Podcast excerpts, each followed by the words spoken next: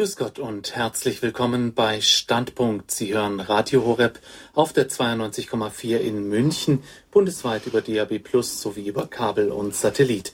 Im Studio ist André Stiefenhofer. Unser Thema heute der Schleier, Zeichen für Unterwerfung oder Hingabe in Islam und Christentum. Dazu darf ich begrüßen die Religionsphilosophin und Autorin Dr. Beate Beckmann-Zöller. Grüß Gott. Grüß Gott. Frau Beckmann-Zöller, vielleicht ging es ja dem einen oder anderen Hörer jetzt so wie mir, eine eineinhalb Stunden Sendung nur über den Schleier und was er bedeutet. Das klingt selbst für Radio Horeb-Verhältnisse ein bisschen zu ausführlich, aber es geht ja nicht um das Kleidungsstück im Kern, sondern um das Menschen-Gottesbild, das jeweils dahinter steckt. Damit haben Sie sich jetzt in der vergleichenden Religionswissenschaft lange beschäftigt. Wie kamen Sie jetzt eigentlich dazu? Ich muss sagen, ich kam überhaupt zum Vergleich der Religionen über einen sehr interessanten Vortrag, den ein ehemals buddhistischer Mönch gehalten hat. Er sprach über den Unterschied zwischen einem eineinigen Gottesbild, einem dualistischen Gottesbild und einem dreieinigen Gottesbild. Und mich hat es immer fasziniert und herausgefordert, dass wir an Jesus Christus, an den Vater, an den Heiligen Geist als dreieinigen glauben können. Und mich hat interessiert, wie ist der Unterschied zum Islam? Wie glauben Gläubige dann, wenn sie nur ein eineiniges Gottesbild haben? Und das hat mich seit meiner Zeit in Dresden, als ich seit 1993 bis 2004 eben äh, am Lehrstuhl für Religionsphilosophie und vergleichende Religionswissenschaft gearbeitet habe. Das hat mich gereizt, das Thema, und ich habe es immer wieder vertieft.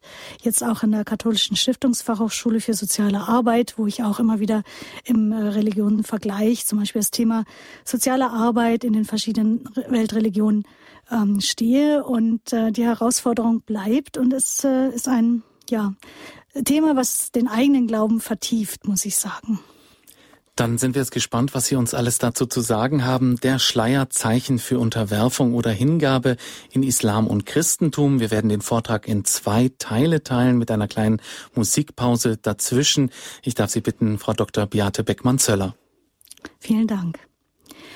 Zur Einleitung. Wenn wir nach einem Zeichen für den Islam in unseren Städten suchen, dann ist es vor allem der Schleier, den manche, nicht alle, islamische Gläubige tragen, der uns ins Auge fällt. Er wird allerdings nicht von Männern getragen, allein Frauen repräsentieren im Straßenbild also die Religion des Islam. Wie kommt das und was bedeutet das? Welche Begründungen gibt es im Koran für die Kopf- oder Ganzverhüllung der Frauen? Nun tragen ja auch katholische und orthodoxe Ordensfrauen einen Kopfschleier, ebenso evangelische Diakonissen und Schwestern aus neueren evangelischen Schwesternschaften, zum Beispiel in der Christusbruderschaft Selbitz. Was sagt also das Neue Testament über das Schleiertragen aus? Was symbolisiert der Schleier und warum tragen ihn nur Frauen? Es gibt übrigens eine interessante provokative Aktion namens Men in Hijab, also Männer im, unter dem Schleier, wo sich auf Anlass einer iranischen Journalistin Männer verschleiert fotografieren und im Internet darstellen. Man kann das sehr leicht googeln. Und die politisch außerordentlich wichtige Frage für uns heute Abend auch, ob der Schleier für Musliminnen ein religiöses oder ein politisches Zeichen ist. Muslime könnten ja auch ein Halskettchen mit einem kalligraphischen Schriftzug tragen, um zu zeigen, dass sie zu Allah und Mohammed gehören. Das Stückchen Stoff birgt geistigen Sprengstoff, da es um das Verhältnis von Männern und Frauen geht und um deren Beziehung zu Gott. Bei all den Unterschieden, um die es in meinem Vortrag gehen wird, ist für uns die offene und freundschaftliche Haltung in der persönlichen Begegnung mit Muslimen vorausgesetzt und wichtig. Eine Haltung der Liebe und Offenheit, ein aufmunterndes Lächeln für jede Frau, sei es Ordensfrau oder sei sie Muslimin, die ein Kopftuch oder Schleier trägt, die sich kaum den religionsphilosophischen Reflexionen ausgesetzt haben wird, die ich im Folgenden mit Ihnen anstellen werde. Obwohl Christen und Muslime gemeinsam an Gott, den Schöpfer des Universums, an den Gesetzgeber und Richter glauben, haben beide Religionen allerdings unterschiedliche Bilder dann genauer hin von Gott. Diese Gottesbilder wiederum prägen unterschiedliche Menschenbilder aus und führen damit zu Lebenswelten, die sich stark unterscheiden. Unterschiedlichkeit in Gottes- und Menschenbildern heißt allerdings nicht, dass wir nicht zusammen leben und arbeiten können. Das möchte ich hier vorausschicken. Zweitens unterschiedliche Gottes- und Menschenbilder. Während der Mensch sich gemäß dem Koran vor Allah nur als Diener eines Herrschers verstehen kann, für den politische Macht, Befehl, Gesetz, Gehorsam im Zentrum stehen, lehrt Jesus uns ein Menschenbild, in dem wir Söhne und Töchter eines königlichen Vaters werden können. Also auf der einen Seite ein Herrscher-Diener-Verhältnis gegenüber einem Familienverhältnis vom Vater zu seinen erwachsenen Kindern, das von Liebe und Freundschaft, nicht in erster Linie von Befehl und Gehorsam geprägt ist. Im islamischen Selbstverständnis ist allerdings das Diener Allahs sein keine Herabwürdigung, sondern höchste Auszeichnung. Das Selbstverständnis der Christen als Söhne Gottes hingegen erscheint Muslimen anmaßend und sogar blasphemisch. Im muslimischen Menschenbild gibt es gegenüber Gott zwar das Kalifsein, das heißt der Mensch ist Stellvertreter Allahs auf Erden, aber weder die Existenzform als Kind noch als Geliebter oder Freund Gottes ist bekannt, da Allah eben keinen Sohn als Mittler kennt, der sowohl ihm als auch den Menschen gleich wäre. In Suche 471 heißt es, Allah ist darüber erhaben, dass er ein Kind haben sollte. Oder in 1992 heißt es, es steht dem Allerbarmenden nicht zu, dass er sich ein Kind nimmt. Jeder in den Himmeln und auf der Erde kommt zum Allerbarmenden nur als Diener. Oder 52, 56, da heißt es, ich, Allah, habe die Djinn, die Dämonen und Menschen nur dazu erschaffen, dass sie mir dienen. Oder in Sure 42, 19 heißt es, Allah ist gütig gegen seine Diener. Er beschert, wem er will, Gutes. Er ist der Starke und Mächtige. Auch Mohammed wird in Sure 2, 23 gegenüber Allah nur als Diener bezeichnet. Er steht nicht aufrecht vor ihm, sondern liegt vor dem Herrn gemeinsam mit den anderen Allah ergebenen Gläubigen. Eben er liegt vor ihm. Nur der Sohn Gottes, Jesus, der Gott und den Menschen gleich ist, ermöglicht strukturell eine Beziehung zwischen Gott und Mensch als unter Freien und Gleichen. Das heißt natürlich, Sie heißen Söhne und wir heißen Söhne und Töchter Gottes, aber es ist eine Gleichheit bei größter Ungleichheit. Der Mensch ist Diener und so wie der Mann Allah unterworfen ist, so ist das Volk dem islamischen Führer und die Frau dem Mann unterworfen. Diese Strukturen lassen sich auch in der Geschichte des Christentums beobachten, natürlich, wurden aber immer wieder von der biblischen Quelle her kritisiert, denn sie entsprechen nicht der Haltung und Lehre Jesu Christi. Drittens die tiefere Bedeutung des Kopftuchs, die Beherrschung der sexuellen Kräfte zwischen den Geschlechtern. Der Schleier ist ein Symbol für die wörtliche Übersetzung des Begriffs Islam, Unterwerfung oder Ergebung allerdings der Frau unter den Mann. Der Schleier gilt heute in Europa neuerdings als ein Zeichen der religiösen Selbstbestimmung, wie nun politisch öffentlich propagiert wird. Dabei sind sich Muslime untereinander gar nicht einig, ob eine Verschleierung für die Frau religiös überhaupt notwendig ist.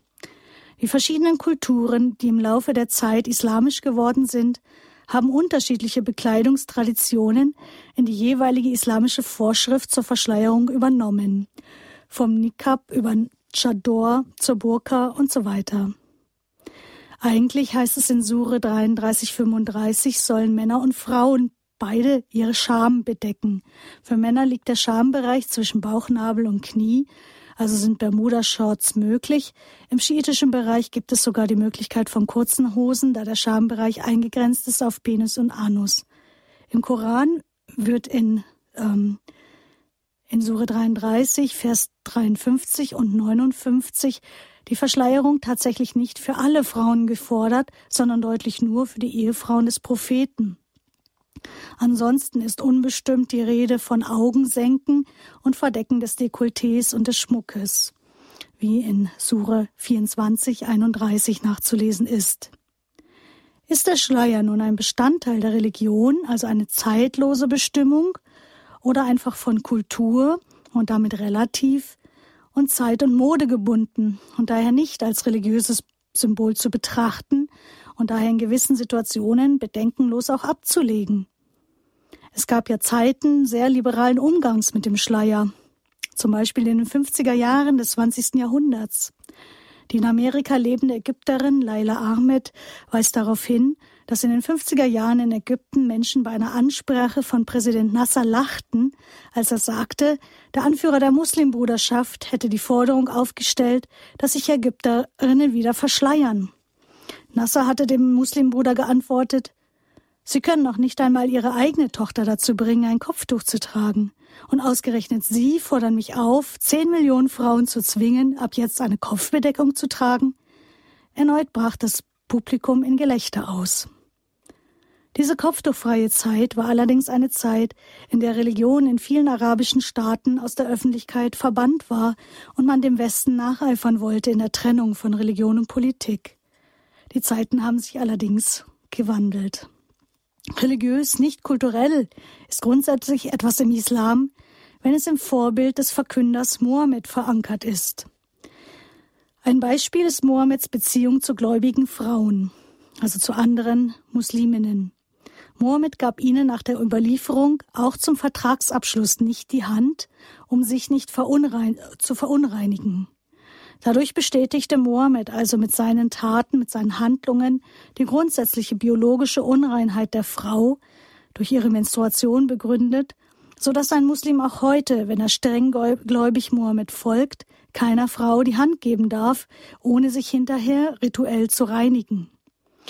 Auch Mohammeds polygame Ehe gilt Muslimen als überzeitliches Vorbild, Kinderheirat eingeschlossen, denn er ehelichte seine Lieblingsfrau Aisha, als sie sechs Jahre alt war, er selbst über 50, und vollzog die Ehe mit ihr, als sie mit neun Jahren geschlechts geschlechtsreif wurde.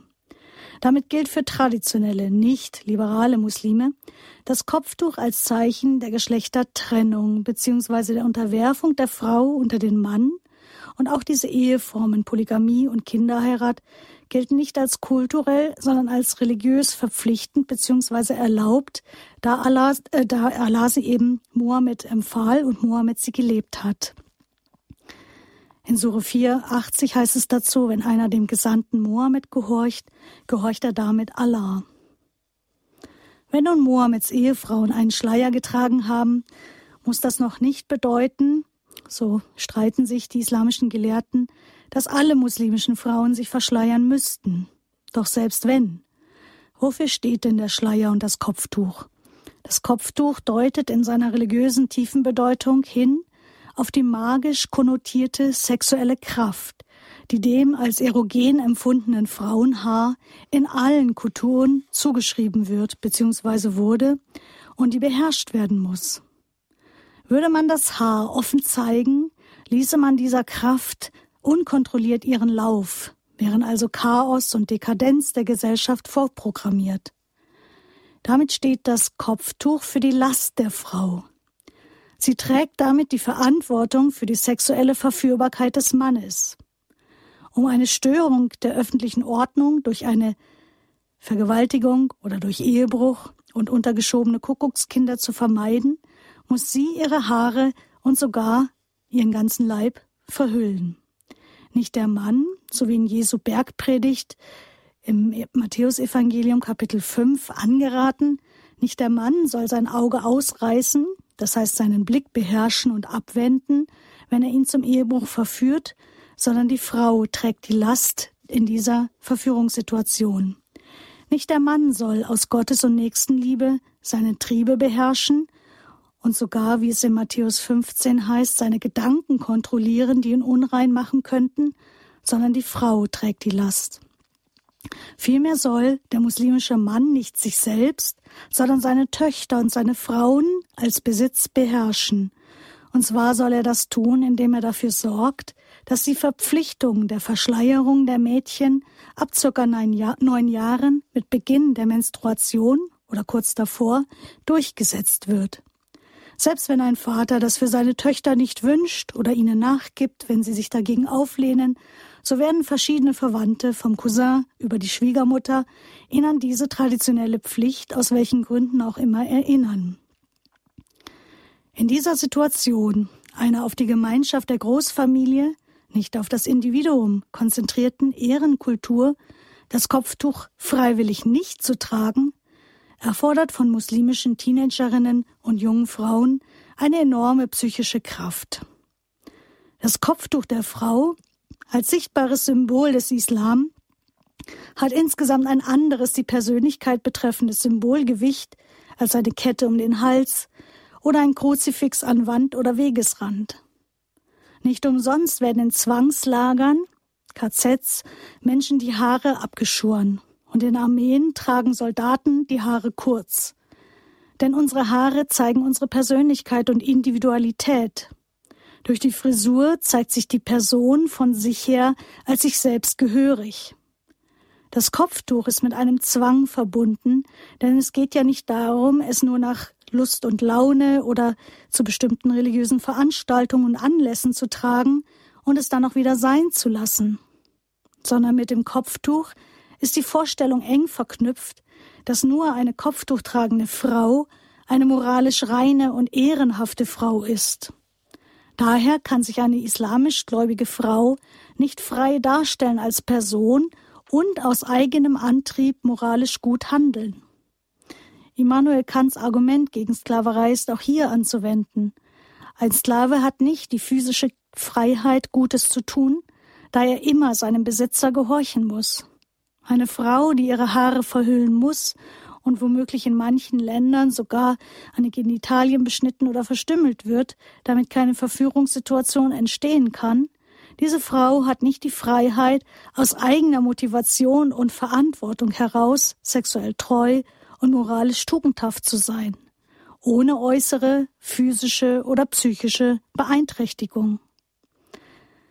Allerdings soll auch der islamische Mann eigentlich nach koranischer Auffassung, wie in Sure 24, Vers 30 vermerkt, seine Blicke gegenüber Frauen senken. Diese Regel wird allerdings weniger beachtet. Dominanter hat sich die koranische, überzeitlich formulierte Aufforderung durchgesetzt, dass der Mann allein seine Ehefrauen als Besitz nahezu jederzeit nutzen darf, wie in Sure 2, 223 formuliert. Eure Frauen sind für euch ein Saatfeld, so geht zu ihm, wo immer ihr wollt, sorgt für euch vor.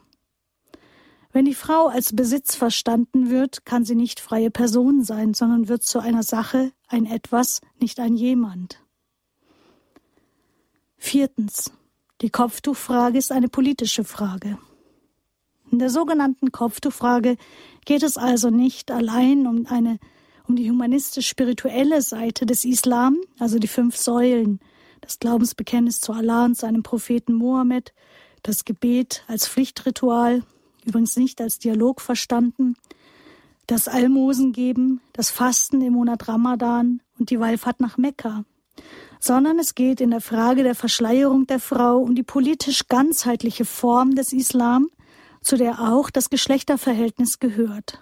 Das Stück Stoff, das den Islam symbolisiert, verweist auf die öffentliche und damit politische Geschlechtertrennung, Poda, die nicht in der religiös-rituellen Praxis, sondern in der politisch-religiösen Ehrenkultur des Islam begründet ist. Und damit verstößt diese Praxis gegen die rechtsstaatliche Gleichheit der Geschlechter.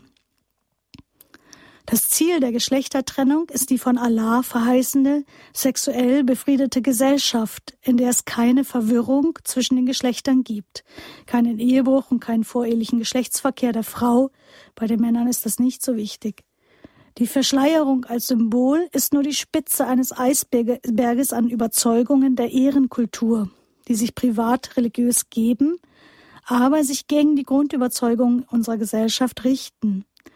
Durch das Christentum fand eine Aufhebung der Ehrenkultur statt, die in allen Religionen außerhalb des Christentums zu finden ist.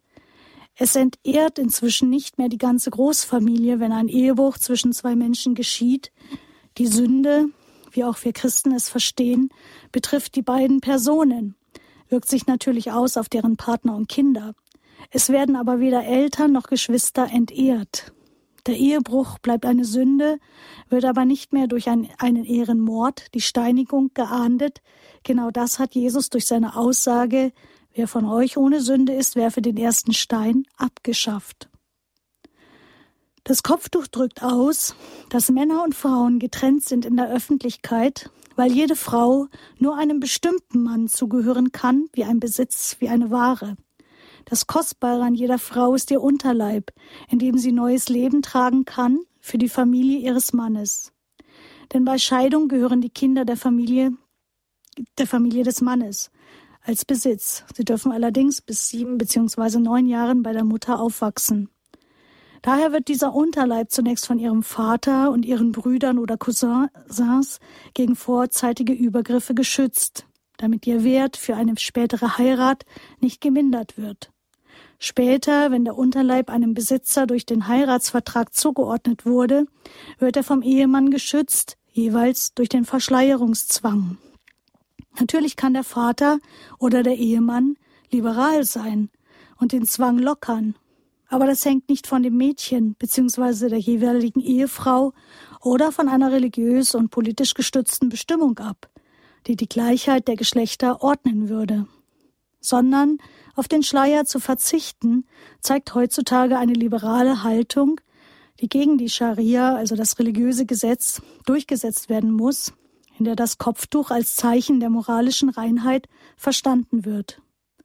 Das Kopftuchtragen ist keine private Entscheidung, es steht immer ein politischer Druck dahinter. Deutlich wird das am Projekt von Seiran Artis, die in Berlin die Ibn Rushd Goethe-Moschee gegründet hat, in der Männer und Frauen gleichberechtigt und ohne Kopftuch beten können. Sie kann dieses Projekt nur unter großem Polizeischutz durchführen, da sie Morddrohungen bekommt. Nach Scharia-Bestimmungen ist es für Frauen nur erlaubt zu beten, wenn sie einen Schleier tragen, andernfalls sind ihre Gebete rituell ungültig. Dass die Frage nach Verschleierung nicht nur muslimische Gläubige betrifft, zeigen unterschiedliche Erfahrungen. Durch Bekleidungsformen entsteht ein gesellschaftlicher Druck, der auch von Minderheiten ausgehen kann, zumindest in den Gebieten, Gebieten, in denen Muslime mehrheitlich zusammenleben.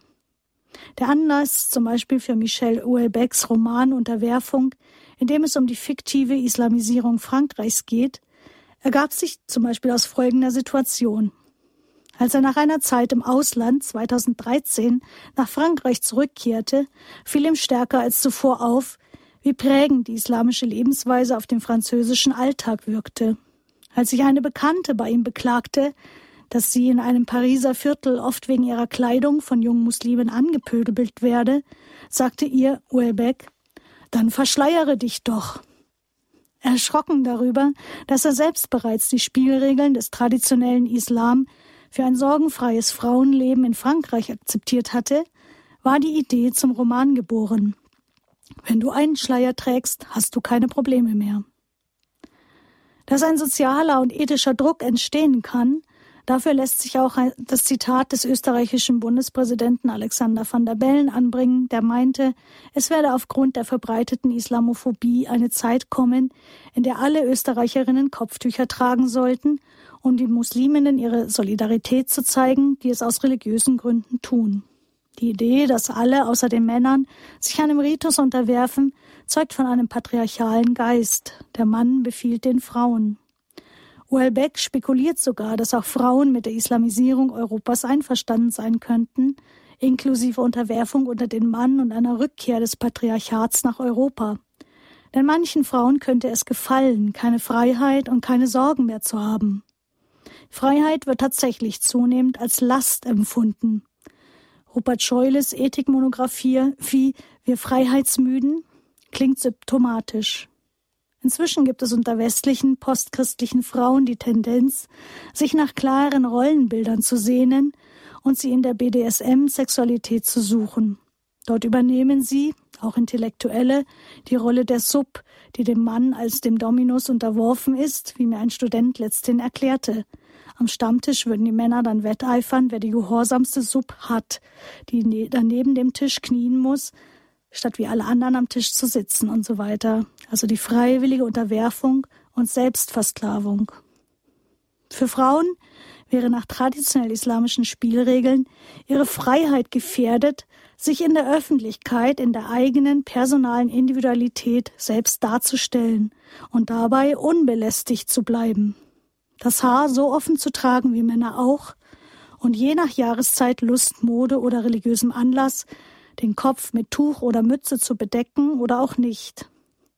Schon jetzt sind muslimische Mädchen, die kein Kopftuch tragen, auch in Deutschland großem Druck ausgeliefert. Es ist nicht gleichwertig zu betrachten, ob Christen in der Öffentlichkeit ein Kreuz am Halskettchen tragen oder Muslime ihre Töchter, nicht die Söhne, ab einem Alter von neun Jahren mit Beginn der Menstruation an den Schleier gewöhnen. In diesem Alter können Mädchen keine freie Entscheidung treffen, sie müssen ihren Erziehungsberechtigten gehorsam sein. Und über bestimmte Dinge darf man Menschen keine Entscheidung fällen lassen, so wie man eine Fünfjährige nicht fragen darf, ob sie sich für oder gegen eine Genitalverstümmelung entscheiden möchte, oder eine 14-Jährige, ob sie lieber ihren Cousin heiraten oder aus der Familie verstoßen werden will. Ein Mädchen in der Entwicklung sollte auch keine kopftuchtragende Lehrerin oder Richterin als Vorbild erleben. Sie sollte lernen, dass man auch ohne Kopftuch eine moralisch tugendfrau, Frau, tugendhafte Frau sein kann und dass man keine Frau verachten darf, die kein Kopftuch trägt, weil sie deswegen angeblich unrein sei.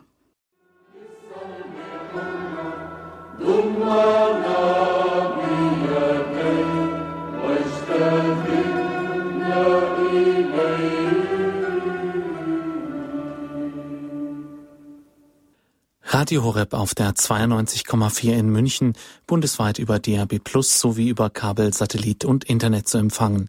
Sie hören die Sendung Standpunkt, heute mit dem Thema Der Schleier, Zeichen für Unterwerfung oder Hingabe in Islam und Christentum. Unser Studiogast ist die Religionsphilosophin und Autorin Dr. Beate Beckmann-Zöller. Hören Sie nun den zweiten Teil ihres Vortrags. Fünftens Ehe als Sakrament oder Vertrag. Während Muslime die Ehe als Vertrag verstehen, ist für katholische und orthodoxe Christen die Ehe ein Sakrament. Das bedeutet, dass der Ehemann die Ehefrau so liebt, wie Jahwe sein Volk Israel liebt, eben wie ein Bräutigam, für den es nur eine einzige Braut geben wird, du und ich, jetzt und für immer, egal wie viel Runzeln du im Alter haben wirst. Gott liebt natürlich alle Völker, aber nur ein Volk so ausschließlich. Er liebt Israel wie seinen Augapfel. Allerdings sucht er sich, das, sucht sich das Volk Israel andere und auch mehrere Götter, wird immer mal wieder untreu und Jahwe zieht sich dann zurück. Doch er besinnt sich immer wieder auf die Frau seiner Jugend. So wie Jahwe Israel liebt, so liebt Jesus Christus seine Kirche, die sein Leib ist, und so sollen sich Mann und Frau lieben als ein Eheleib, der nicht trennbar ist, weil der Bund vor Gott sakramental geschlossen wurde und weil Gott der Dritte in diesem Ehebündnis ist. Sakrament bedeutet, dass die Ehe nicht ein Vertrag ist, den man über eine Ware, den Unterleib der Frau schließt und vom Anspruch her relativ problem- und schmerzfrei auch wieder lösen kann, sondern ein Bund, der eine personale Bindung schafft. Für Muslime ist die Ehe ein Vertrag wie andere geschäftliche Verträge auch. Das lässt sich auch vom Gottesverhältnis her begründen. Auch Allah sucht sich ein anderes Volk, wie wir in Sure 5, 54 nachlesen können, wenn auch wenn ihn eines verlässt. Er geht dem Verlorenen nicht nach, sondern er sucht sich andere, die er liebt und die ihn lieben, wie es heißt. Nach diesem Vorbild ist die Polygamie und die Scheidung vom Mann her leicht religiös zu stützen. Ein Mann darf vier Frauen haben und noch dazu Sklavinnen, wenn er sie sich finanziell leisten kann. Um Besitz geht es, um die Verdinglichung von Frauen, die dem Mann unterworfen werden, sollte er sich dem religiösen System des Islam unterwerfen. Das Kopftuch kennzeichnet letztlich ein Besitztum. Die erogene Zone der Frau, eben das Haar, ist nur vor dem Ehemann, dem Besitzer, zu enthüllen. Eine Steigerung dieser Symbolkraft wird, vor, wird erreicht, wenn es im Koran in Sure 420 heißt, dass Frauen wie eine Ware ausgetauscht werden können. Und wenn ihr eine Gattin anstelle einer anderen nehmen wollt.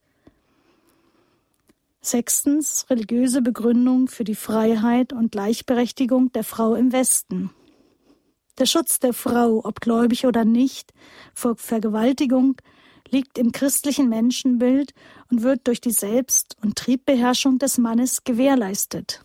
In vom Christentum geprägten Kulturen, selbst wenn sie heute säkular und der christlichen Religion entfremdet sind, wirkt somit an der Wurzel unbeachtet und zuweilen vergessen die Gesetz- und Kultur gewordene Bergpredigt Jesu, wie in Matthäus im fünften Kapitel formuliert wurde. Ihr habt gehört, dass gesagt worden ist, du sollst nicht die Ehe brechen. Ich aber sage euch, wer eine Frau auch nur lüstern ansieht, hat in seinem Herzen schon Ehebruch mit ihr begangen. Wenn dich dein rechtes Auge zum Bösen verführt, dann reiß es aus und wirf es weg. Denn es ist besser für dich, dass eines deiner Glieder verloren geht, als dass dein ganzer Leib in die Hölle geworfen wird. Nicht die Frau soll sich also verschleiern, allerdings doch dezent mit ihren Reizen umgehen, sondern der Mann soll sich beherrschen.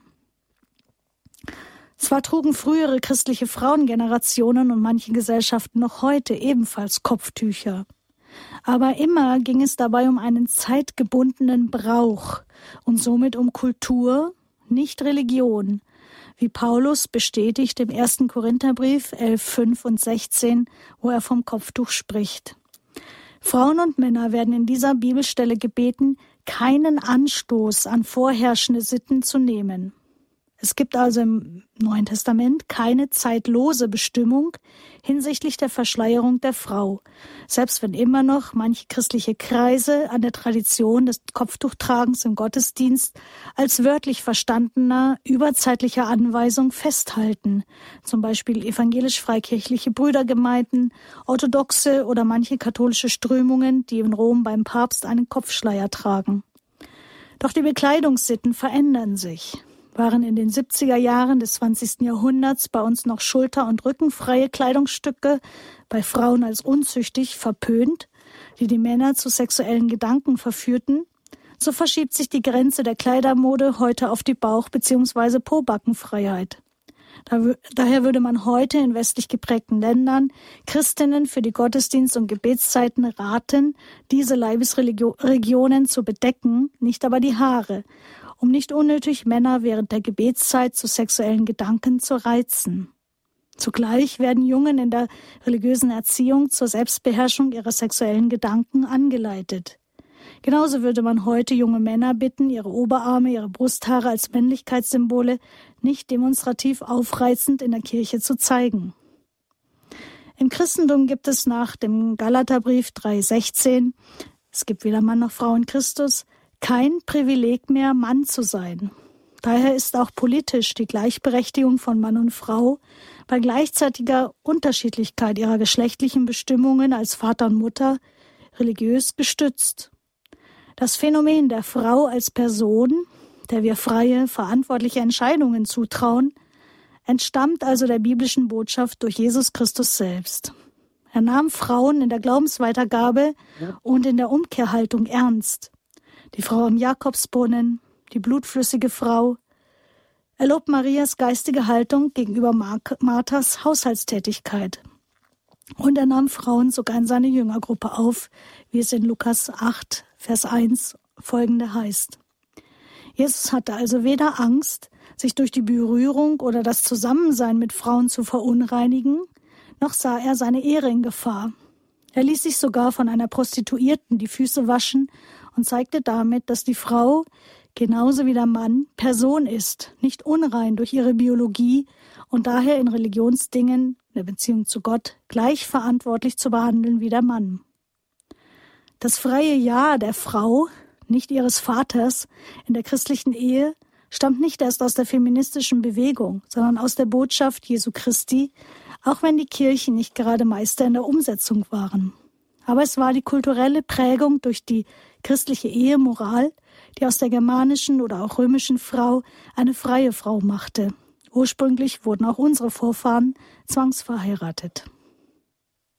Siebtens Ehe und Ehelosigkeit. Die christliche Frau, ebenso wie der christliche Mann, hat immer zwei Optionen. Sie kann im Stand der Ehelosigkeit oder in der Ehe leben. Das heißt, sie kann entscheiden, ob sie die ganz Hingabe allein im zölibatären Bund mit Christus leben will. wie eben in Matthäus, im Matthäus-Evangelium, äh, Kapitel 19, 11 bis 12, ähm, angeraten, ist dieses ehelose Leben eben um des Himmelreiches willen gemeint. Das tun katholische und orthodoxe Orden, evangelische Diakonissen und Schwestern. Für Männer ist es das Priestertum, die Orden oder auch die evangelischen Bruderschaften. Und die Frau kann zugleich wählen, ob sie entweder in die Unsichtbarkeit der Verschleierung tritt, also in kontemplative Orden, die sich völlig aus der Öffentlichkeit zurückziehen, oder ob sie sich sichtbar anders in die Gesellschaft einbringt, die aktiven Orden, Säkularinstitute oder auch durch die Jungfrauenweihe. Oder die Frau kann die Ehe wählen.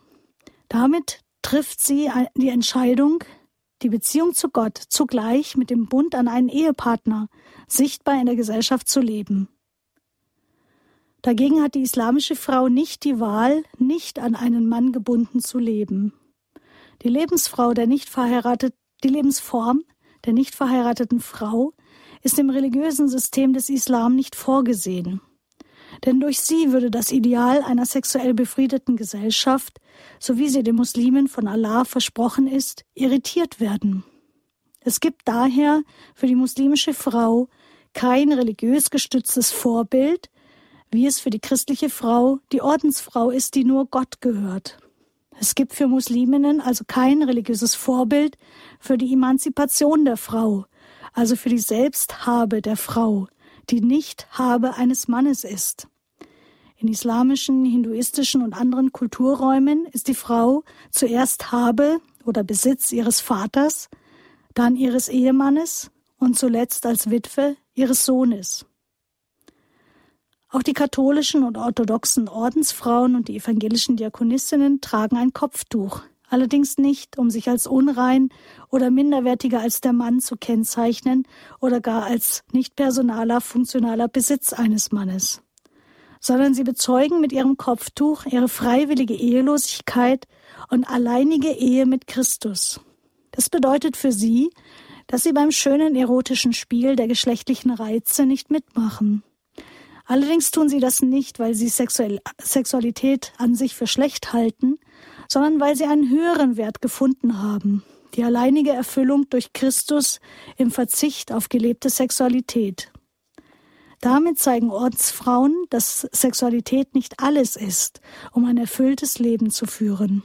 Sie wenden sich gegen die Vergötzung und Idolis Idolis Entschuldigung, Idolisierung von vergänglicher sexueller Lust, die ihren positiven Wert in der Ehe hat, aber nicht überbewertet werden sollte.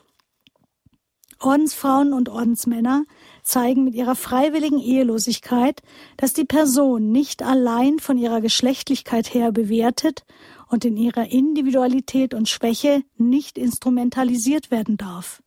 Denn jeder Mensch ist ganzheitlich zu lieben. Ehe und Ehelosigkeit ergänzen sich daher im christlichen Kulturraum und ermöglichen die freie Wahl. Jeder Mensch kann sich dafür entscheiden, nicht leiblich Mutter oder Vater werden zu müssen, dass auch die geistige Vater- und Mutterschaft als religiöses Vorbild gibt.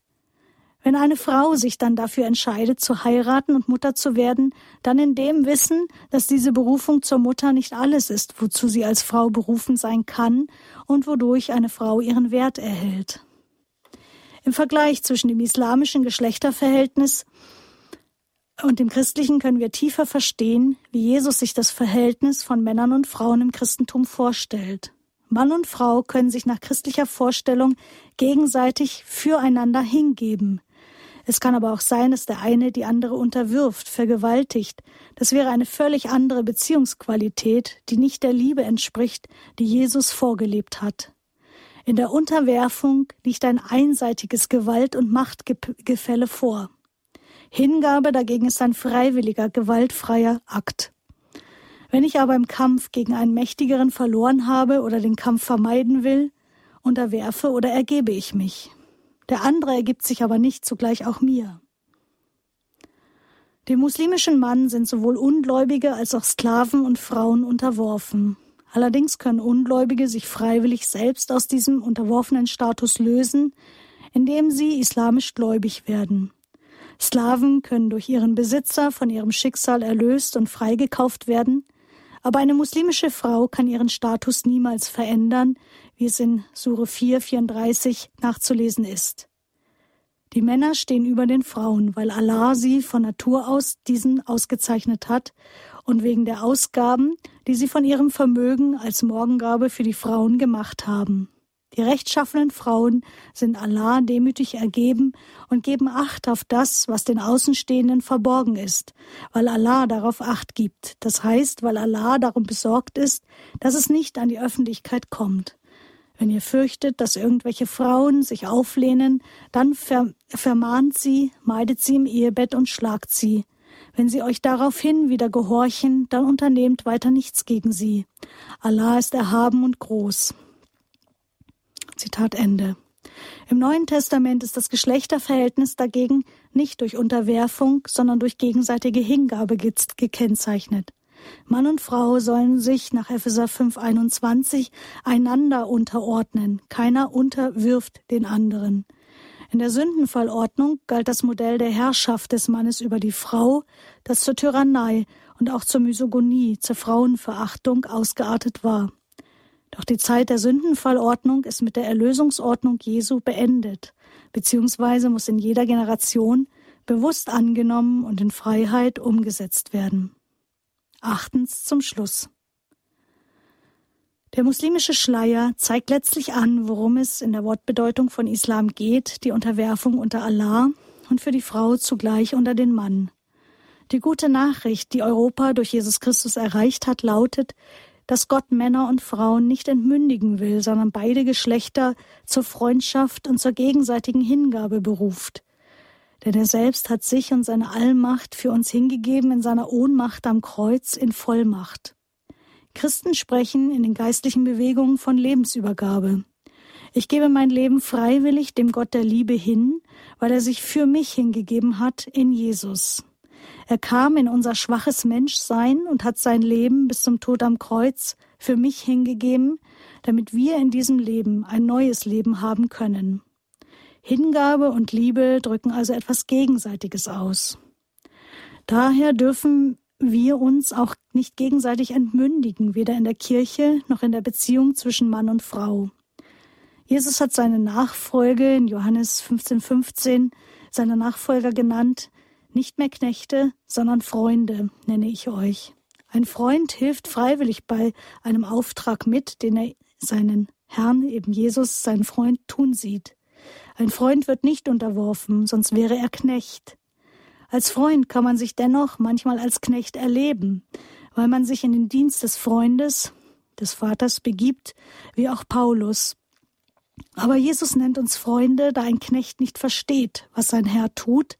Ein Freund und der erwachsene Sohn oder eine erwachsene Tochter versteht ihn dagegen sehr gut und vertraut ihm, denn er wird in die Pläne eingeweiht, auch in Gottes Vorstellung für eine Beziehung zwischen Mann und Frau, die von Freiheit, Güte und Liebe geprägt ist.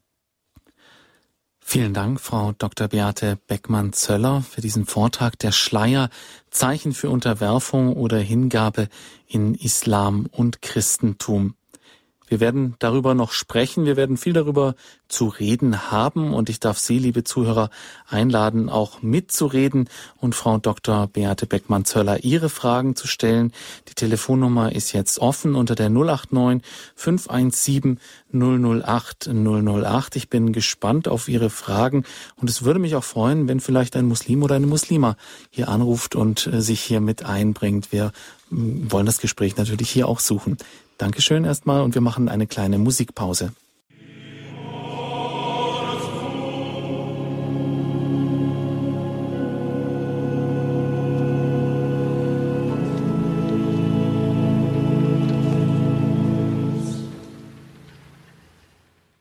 Radio Horeb heute mit dem Thema der Schleierzeichen für Unterwerfung oder Hingabe in Islam und Christentum, also sozusagen ein religionsphilosophischer Vergleich. Bei uns zu Gast im Studio ist Frau Dr. Beate Beckmann-Zöller. Sie sind nun eingeladen anzurufen unter der 089 517 008 008 und auch Ihre Fragen zu stellen. Wir haben nun den ersten Hörer schon in der Leitung, Herr Zirzo aus Wolgast. Grüße Sie. Grüß Gott. Ja, Sie haben eine Frage. Ich habe einmal eine bescheidene Frage. Ja. Die meisten Parteien in Deutschland, auch die Frau Bundeskanzlerin, die sagen doch, der Islam gehört zu Deutschland. Nun haben wir diesen wunderbaren Vortrag gehört. Gehört das jetzt auch alles zu Deutschland? Ja, danke für Ihre Frage. Ja, das ist äh, eine wichtige Frage. Unser Grundgesetz spricht von Religionsfreiheit und da muss man ganz genau hinhören, was zurzeit unser Grundgesetz Väter und Mütter mit Religion gemeint war. Interessanterweise meinten sie tatsächlich einfach die christlichen Konfessionen. Wir haben, sprechen von Religionsunterricht, meinen aber den Konfessionenunterricht, in dem einfach das Christentum nach evangelisch-katholisch oder auch freikirchlich unterrichtet wird, ähm, beziehungsweise ähm, gelebt wird in Deutschland. Der Islam hat ganz andere Traditionen und wird oft von Intellektuellen oder auch Politikern einfach verstanden als eine monotheistische Religion neben anderen und wird oft verwechselt mit Konfessionen, so dass wir fast davon sprechen, wir haben evangelisch, katholisch und islamisch als ähm, drei Konfessionen ähm, innerhalb ja eines Monotheismus. Aber wir haben keine einfach monotheistische Religion, sondern ein dreieiniges Gottesbild. Und da liegt wirklich der Sprengstoff für das Menschenbild, den wir zu wenig, den viele Politiker zu wenig verstehen und den wir auch selber als katholische Theologen noch zu wenig verstanden haben. Was meint wirklich Erlösungsordnung durch Jesus? Was ist der Unterschied, einfach nur an ein Ursprungselternpaar zu glauben, Adam und Eva? Und was hat das neue Paar von dem neuen Mann Jesus Christus und der neuen Frau Maria, die beide eben nicht ein Paar sind, sondern interessanterweise ehelos, beide ehelos, Vater, also äh, Mutter und Sohn. Ähm, was hat das Neues gebracht? Was liegt da für eine Weitung des Menschenbildes und vor allen Dingen des Frauenbildes? Das ist etwas, was wir jetzt erst verstehen in der Begegnung durch den Islam und deswegen müssen wir dankbar sein für diese Möglichkeit, neu einfach uns selbst, unsere Wurzeln zu verstehen, unsere Tradition zu verstehen. Aber ich würde sagen, selbstverständlich ähm, kann man die Geschichte Europas ähm, nicht mit dem Islam denken, sondern immer nur in Absetzung zum Islam. Natürlich gehören die Muslime zu Deutschland, die hier leben, das ist klar, aber nicht die Traditionen, von denen wir nicht geprägt sind, sondern höchstens in Absetzung geprägt sind. Frau Dr. Beckmann-Zeller, Sie sind Religionsphilosophin. Jetzt gibt es äh, viele Theologen, die sagen, na ja, der Islam ist ja auch eine abrahamitische Religion. Ähm, es gibt ja auch diese interreligiösen Friedensgebete, die ja auch von den Päpsten äh, gefördert wurden. Ähm, es gibt aber riesige Unterschiede in der Überlieferung. Also es sind ja ähm, Geschehnisse aus dem Alten Testament, die der Islam ganz anders sieht. Ähm, vielleicht können wir da nachher noch mal ein bisschen drauf zu mhm. sprechen mhm, kommen. Gerne, ja. Mir geht's jetzt aber am Anfang erstmal noch mal darum, ähm, auch auf die Frage vom Herrn Zirz so ein bisschen ähm, einzugehen. Es war natürlich ein sehr unglücklicher Ausspruch, der Islam gehört zu Deutschland. Ähm, Wulf war das, glaube ich, ne? Der das mhm. damals ja, geprägt genau. hat. Ähm, was er sagen wollte, war ja zunächst einmal, ja, die Muslime, die hier bei uns leben, die gehören zu uns, die leben hier und das ist ja eigentlich eine Binsenweisheit. Da muss jetzt sich auch kein Politiker mehr hinstellen. Äh, natürlich werden die Muslime als solche hier nicht des Landes verwiesen und auch nicht dafür zur Rechenschaft ge ge gezogen, was sie jetzt privat glauben oder nicht glauben. Darum geht es jetzt hier ja gar nicht. Ähm, ich kenne auch Muslime, denen, bei denen die Frau nicht nur den Schleier, sondern auch die Hosen anhat. Also ähm, das ist ist auch immer mhm. eine sehr individuelle Geschichte und es gibt genauso natürlich Christen, die sich jetzt genauso patriarchalisch gebärden, wie Sie es jetzt gerade über den Islam gesagt haben. Mhm. Wie sehen Sie denn jetzt so ganz real die Lehren bei Muslimen und Christen in unserem Lande umgesetzt? Mhm. Sozusagen kurz gefragt, gibt es diese befreiende Kraft des Christentums in unserem Land und auf der anderen Seite diese patriarchalische Gefahr des Islam oder äh, wird das alles nicht so heiß gegessen?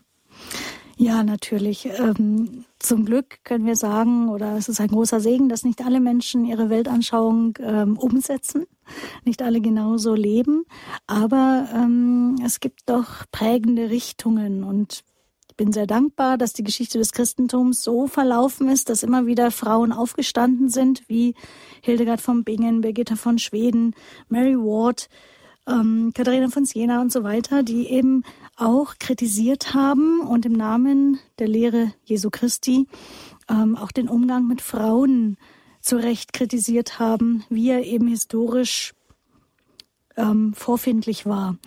Und so muss man immer wieder schauen. Es gibt einfach sehr unterschiedliche Lebensweisen innerhalb des Christentums und innerhalb ähm, des Islam. Es gibt ähm, ja völlig unterschiedliche Lebensweisen, wie ähm, eben auch verschiedene islamische Länder mit dem Schleier umgehen, zum Beispiel ganz anders in Marokko als dann wieder in, ähm, im Iran und so weiter. Ähm, dennoch gibt es eben, ja, die Quellen, und das ist einfach der Koran und die Sunna, beziehungsweise die Hadithe, in denen ähm, einfach eine Richtung vorgegeben ist, wie ist das Menschenbild zu verstehen. Und genauso haben wir verschiedene christliche Traditionen. Wie ich gesagt habe, es gibt sehr viele Frauen. Meine Oma hat selbstverständlich auch immer ein Kopftuch aufgehabt. Ähm, und es gibt da sehr viele Traditionen, die aber immer wieder auch äh, rückgebunden sind an die Quelle der Bibel und innerhalb des Neuen Testamentes ist man auf Jesus verwiesen. Edith Stein zeigt das sehr schön in ihrer Hermeneutik, dass es nicht darum geht, einzelne Bibelstellen im Neuen Testament herauszusuchen, sondern es geht darum zu sehen, was hat Jesus als Vorbild gelebt, wie ist er mit Frauen umgegangen und ähm, wie ist von daher auch ähm, der Umgang mit Frauen im Neuen Testament zu verstehen? Was ist dann also zeitgebunden und was ist wirklich überzeitlich. Und überzeitlich haben wir diese, diesen freien Umgang Jesu mit Frauen, der sich nicht von Blut, von Menstruation und sonst ähm, Dingen eben rituell verunreinigt fühlt. Und ähm, das ist sehr schön nachzulesen bei Claudia Knieps zum Beispiel, die Geschichte der Verschleierung der Frau im Islam. Oder auch, ähm, ja, Entschuldigung, ähm, bei Edith Stein eben die Kritik ähm, an einigen Stellen, auch bei Paulus, ähm, die eben zu Unrecht sozusagen überzeitlich verstanden wurden, ähm, sondern die Frau hat einfach eine ganz andere ähm, Personenwürde, die Jesus eben gebracht hat, indem er eben so etwas wie diesen Ehrenmord, die Steinigung völlig aus der Welt geschafft hat. Das war jetzt ein bisschen weitläufig, Jawohl. die Antwort. naja, es ist ja auch etwas schwierig, das jetzt so zu fassen. Da müsste man ja schon soziologische Studien anstellen, mhm, um mhm. da wirklich äh, herauszufinden, wie jetzt die einzelnen Muslime äh, ihren Glauben äh, leben. Deshalb auch hier ja. wieder der, die Einladung, vielleicht, wenn Sie muslimischen Glaubens sind, rufen Sie gerne an, bringen Sie sich ein, wie Sie das mhm. so verstehen. 089 517 008 008. Wir haben jetzt einen weiteren Hörer in der Leitung. Grüß Sie, hallo. Grüß Gott, hier ist Peter Miriam Karrer Regensburg. Grüße Sie. Sie haben eine Frage. Nein, eine Frage habe ich nicht. Ich nicht? habe äh, ein bisschen einen Kommentar. Bitte schön. Das ist nett, Dankeschön.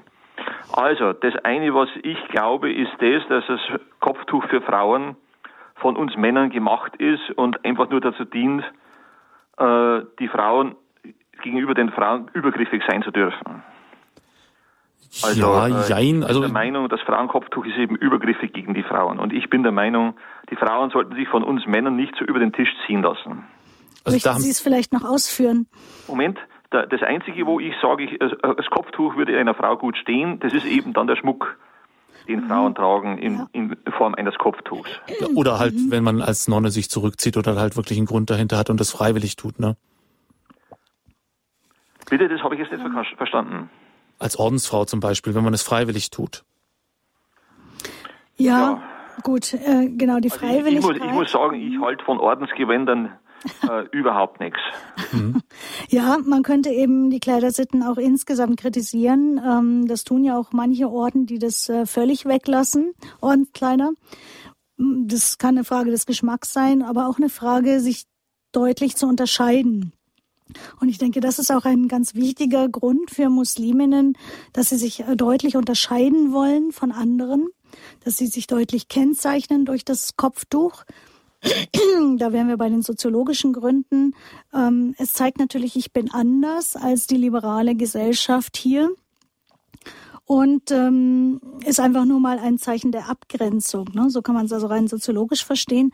Aber was dahinter steckt, ist eben auch dieser, ähm, dieses Besitzanzeigen, was Sie jetzt auch mit übergriffig ähm, verstehen, dass äh, eigentlich nur der Mann die Frau sozusagen enthüllt, entschleiert sehen darf. Und zwar der Vater, enge Verwandte oder dann eben der Ehemann. Und das zeigt genau diese ähm, Besitzhaltung. Es ist ein Besitz, nicht die Frau hat sich selbst philosophisch sagen wir die Selbsthabe oder der Selbstbesitz als Person. Jede Person besitzt sich eigentlich selbst und kann sagen, hier, ähm, ich gebe mich oder ich zeige mich, aber nicht ähm, der andere zeigt mich, enthüllt mich äh, oder verhüllt mich.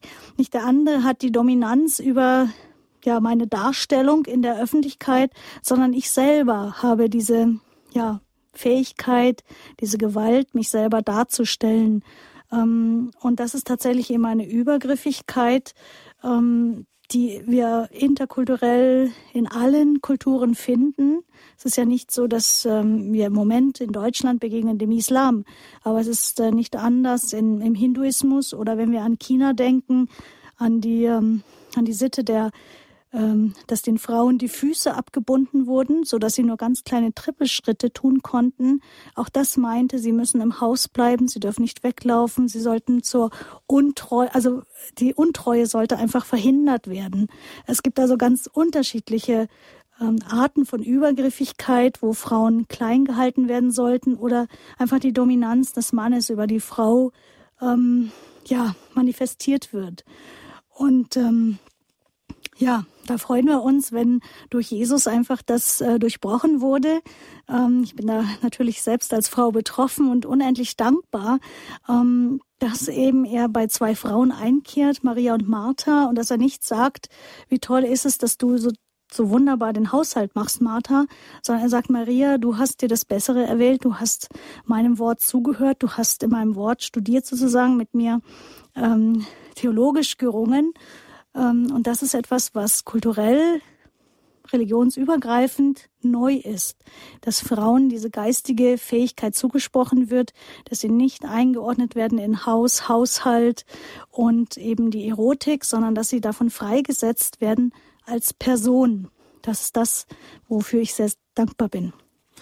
Sie haben ja auch schon mal geschrieben, dass viele bei der Diskussion um diese politische und gesellschaftliche Rolle des Islams überhaupt das Ganze zu wenig aus dem Blick der Frau äh, betrachten, was ja dann etwas seltsam ist, wenn wir eine Bundeskanzlerin haben. Aber ähm, inwieweit würde das denn helfen und inwieweit könnte das gefördert werden, dieser Blick?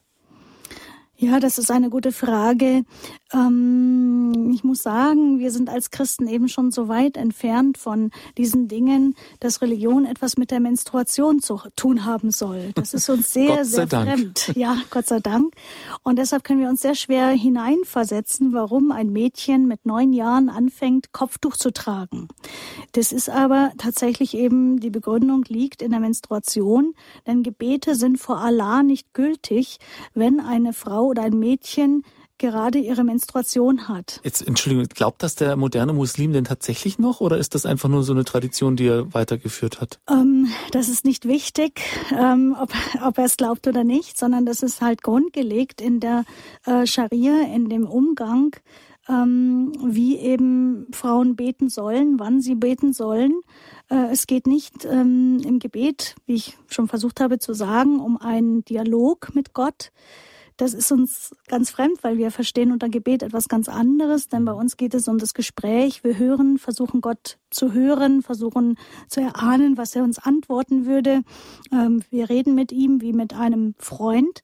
Für Muslime sind aber Gebete einfach nur, sie, sie sprechen etwas rituell gegenüber Allah aus. Sie sagen bestimmte Dinge, Unterwerfungsformeln. Und das darf man nicht, wenn man selber blutet. Das heißt, wenn eine Frau im Wochenbett liegt und je nachdem, wie lange die Blutung äh, geht, vier, fünf Wochen, sechs Wochen, je nachdem, ähm, ist es, äh, kann sie nicht beten, sie kann auch den Koran nicht anfassen. Also ein äh, Muslim, der in den alten Traditionen, also traditionell muslimisch ist, ähm, würde eben sagen, sie muss dann entweder Handschuhe anziehen oder darf den Koran nicht berühren, obwohl sie vielleicht Trost aus dem Wort äh, Allahs ziehen wollte. Ähm, natürlich glauben das viele Muslime nicht mehr, so wie es bei uns die Weihnachtschristen gibt. So gibt es natürlich auch die Ramadan-Muslime, die sich immer nur im Ramadan erinnern, dass sie Muslime sind. Und das heißt für sie dann einfach, dass sie tagsüber versuchen, nicht zu essen und abends dann sehr viel essen und Gemeinschaft erleben. Ähm, also es ist schwierig zu sagen, was sind äh, praktizierende Muslime, was äh, sind gläubige Muslime, was nicht. Ähm, so wie es ja auch für Christen sehr schwierig ist zu sagen, wer ist jetzt gläubig, wer folgt wirklich dem Christentum als Lehre und lebt es äh, authentisch. Ähm, für Muslime ist aber klar, man muss sich zu Allah und zu Mohammed bekennen. Und wenn ich diesen Glaubens, dieses Glaubensbekenntnis ausspreche, wenn ich mich zu Mohammed bekenne, dann bekenne ich mich auch zu seinem Verhalten, zu seinem Leben, zu seinem Vorbild. Und so wie er sich gegenüber Frauen verhalten hat, das ist vorbildlich. Und so kann man, kann man sich eben ähm, erschließen, was ist dann religiös, was ist aber kulturell auch veränderlich. Und er hätte diese Beziehung eben, die über die Unreinheit durch die Menstruation geht, hätte er ändern können, indem er auch Frauen die Hand gibt. Es ist nur ein ganz kleines Zeichen, fällt uns fast nicht auf, aber er hat es nicht getan. Und das wiederum bedeutet, dass einfach diese vorislamische Vorstellung, dass der Mensch, dass die Frau unrein ist durch Blutung, dass die erhalten bleibt. Ähm, und das können natürlich versuchen, liberale Muslime, liberale Islamwissenschaftler, Islam, auch, auch Imame würden, die äh, versuchen, liberal zu leben, äh, würden das ähm, verleugnen. Aber man sieht eben gerade in, ähm, in Berlin gerade im Moment, die Moschee ist noch nicht lange geöffnet, wo dieses Experiment läuft, dass Männer und Frauen gleichberechtigt nebeneinander beten, das ist sehr, sehr stark umkämpft. Also diese Vorstellung, eine Frau ist einfach ähm, unrein, wenn sie blutet und wenn sie nicht äh, doch ihre sexuelle Kraft durch das Kopftuch irgendwie ähm, ja im Zaum hält. Ordensfrauen neigen dazu, eben zu sagen, ja, es gibt andere Traditionen heutzutage, wir können den Schleier auch weglassen. Ähm, Viele leben also völlig unerkannt heute. Es ist nicht mehr der Schleier, der wirklich ähm, diesen Unterschied ausmacht, sondern eben ja andere Unterscheidungen. Ähm, aber letztlich ist es für ja, eine Muslima immer noch schwierig, diesen Schleier abzulegen. Ähm, weil er doch ja sehr stark mit diesem Begriff der Unterwerfung zusammenhängt, ähm, wie man sich eben unter Allah unterwirft. Wir können nicht sagen, dass wir uns im Christentum eigentlich Gott unterwerfen. Das kommt immer mal wieder auch ähm, im Sprachgebrauch vor, aber der wirklich ähm, ja der wirklich sozusagen authentische Terminus wäre die Hingabe, dass wir uns Gott geben, weil er sich zuerst gegeben hat. Und das finde ich sehr schön. Er kommt zuerst auf uns zu und bei Allah sehen wir, er gibt sich nicht selbst, er gibt keinen Sohn, er gibt ein Buch. Er gibt eben die Rechtleitung durch den Koran, durch die Predigt des Korans. Und im Christentum sehen wir, Jesus kommt selber, also Gott gibt seinen Sohn als kleines unschuldiges Kind und ähm, er lässt sich berühren, er berührt andere Menschen, er berührt auch Prostituierte. Das heißt, er verunreinigt sich auch nach jüdischem Gesetz komplett ähm, aber er lässt das zu, um zu zeigen, es gibt mehr als diese Ebene von Sexualität, von ja, Unreinheit, Durchblutungen, von Hygiene. All das ist altes religiöses Gesetz und jetzt kommt ein neues Personensein, wo diese Dinge einfach eine andere Wertigkeit bekommen. Ja, danke für diese ausführlichen Erläuterungen. Wir haben jetzt die nächste Hörerin in der Leitung. Das ist die Frau Hoffmann aus Hamburg. Grüß Gott. Grüß Gott, ja. Ich wollte einmal danken dafür, dass Sie diese Unterscheidung gemacht haben äh, bei der Religionsfreiheit, dass in unserem Grundgesetz davon ausgegangen ist, dass es eben verschiedene Konfessionen gibt. Und es gibt eine individuelle Religionsfreiheit. Aber äh, der Anspruch, der durch die Muslime hier bei uns äh, sehr deutlich artikuliert wird, äh, ist nicht durch das Grundgesetz äh, gedeckt. Zum anderen, äh, Sie haben ja auch angedeutet, dass die Politiker das äh, so nicht so genau sehen. Und äh, wir sind eigentlich entsetzt darüber. Wir haben jetzt auch einiges äh, verfolgt im äh, Wahlkampf. Äh, die Wirklichkeit des Anspruchs des Korans. Und Sie wissen, dass es auch diese, diese Vorstellung gibt, dass wir eigentlich von Haus aus, also von Geburt her, und es gibt ja überhaupt nur Allah ist Gott und äh, äh Allah hat alle Menschen geschaffen und wir sind äh, Muslime, Muslime. Wir wissen mhm. es nur noch nicht.